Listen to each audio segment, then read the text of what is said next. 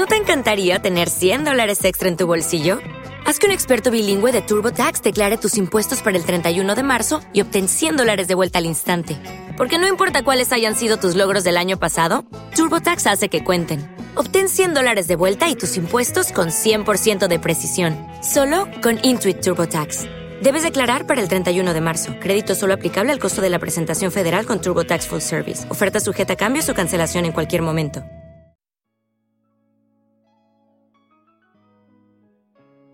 Muy buenas a todos y bienvenidos a un nuevo audio artículo. ¿Es mejor el HMB que los esteroides? Parte 1. Extraído de powerexplosive.com. Escrito por Greg Knuckles. Traducido por Marcos Gutiérrez y leído por Iván Alonso. ¿Es mejor el HMB que los esteroides? ¿Es esta inocua molécula mejor que las drogas que mejoran el rendimiento deportivo para aumentar la masa muscular?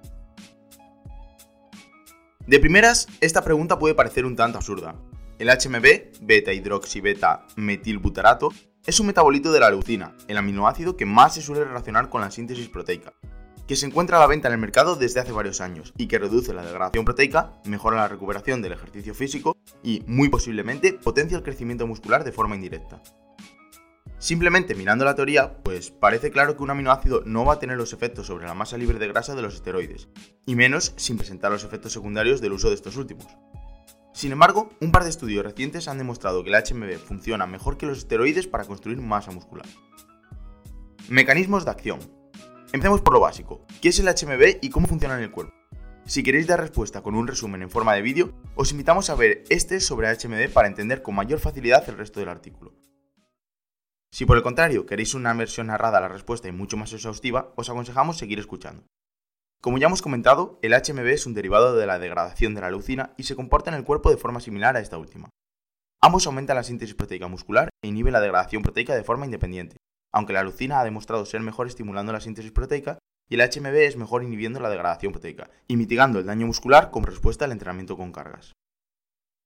Por ejemplo, en relación con su potencial anticatabólico, se ha publicado en septiembre de 2016 un estudio a doble ciego en 58 deportistas masculinos con más de 5 años de experiencia en sus correspondientes deportes, 12 luchadores, 10 judocas, 6 karatecas, 14 practicantes de jiu-jitsu, 12 luchadores, 10 judocas, 6 karatecas, 14 practicantes de jiu-jitsu y 16 remeros, que entrenaban para su correspondiente deporte al menos 4 veces por semana. A los sujetos se les suministró 3 gramos por día de HMB-CA, sal de calcio, nada más levantarse, después de entrenar y justo antes de acostarse durante 12 semanas, y no se pidió que siguieran un programa de entrenamiento estandarizado ni se les realizó un seguimiento nutricional constante, aunque se les hacía un seguimiento de hábitos de alimentación cada dos semanas para comprobar que los participantes no cambiaban estos drásticamente. El grupo control, 3 gramos al día de HMBCA, ganó 0,2 kilogramos de masa libre de grasa y perdió 0,8 kilogramos de grasa respecto a un kilogramo de masa libre de grasa que perdió y 0,8 kilogramos de grasa que ganó el grupo placebo. Además, el grupo control mejoró el volumen 2 máximo, el umbral aeróbico y sus niveles de testosterona de forma más significativa que el grupo placebo. Las primeras investigaciones sobre HMB.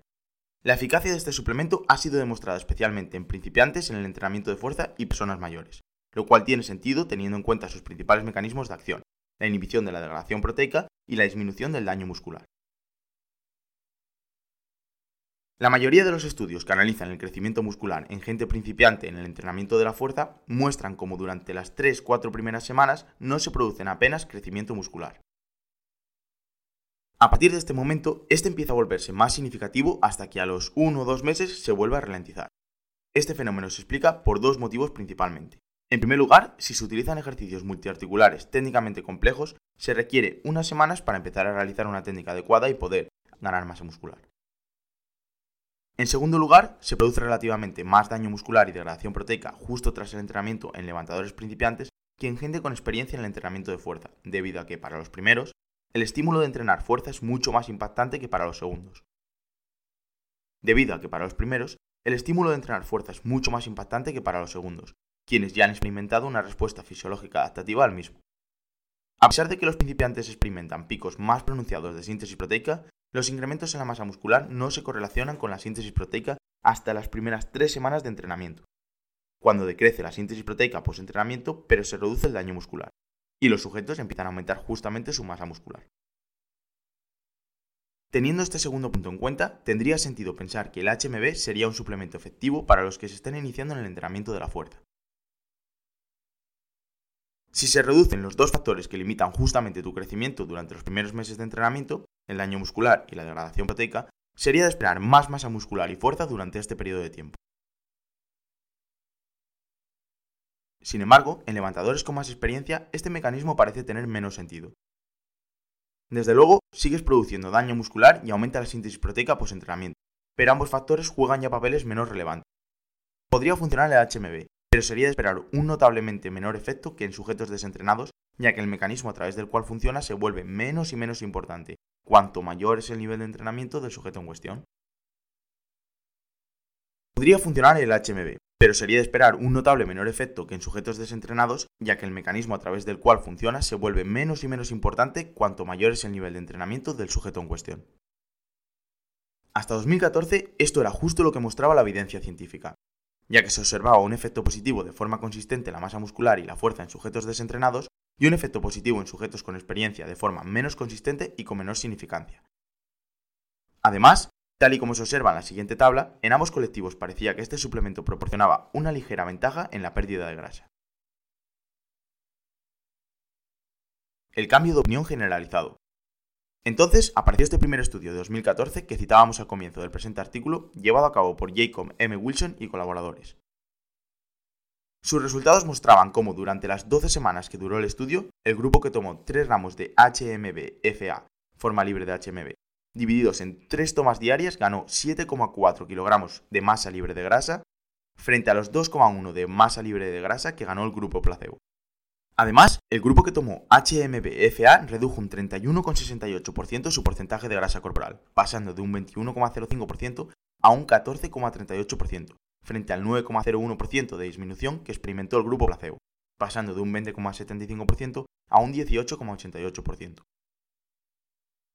Por si esto fuera poco, el grupo que tomó HMB-FA mejoró su sentadilla en 36,2 kg, su press de banca en 13,1 kg y su peso muerto en 28,1 kg, frente a los 7,3 kg, 3,8 y 14,1 kg que mejoró el grupo placebo respectivamente.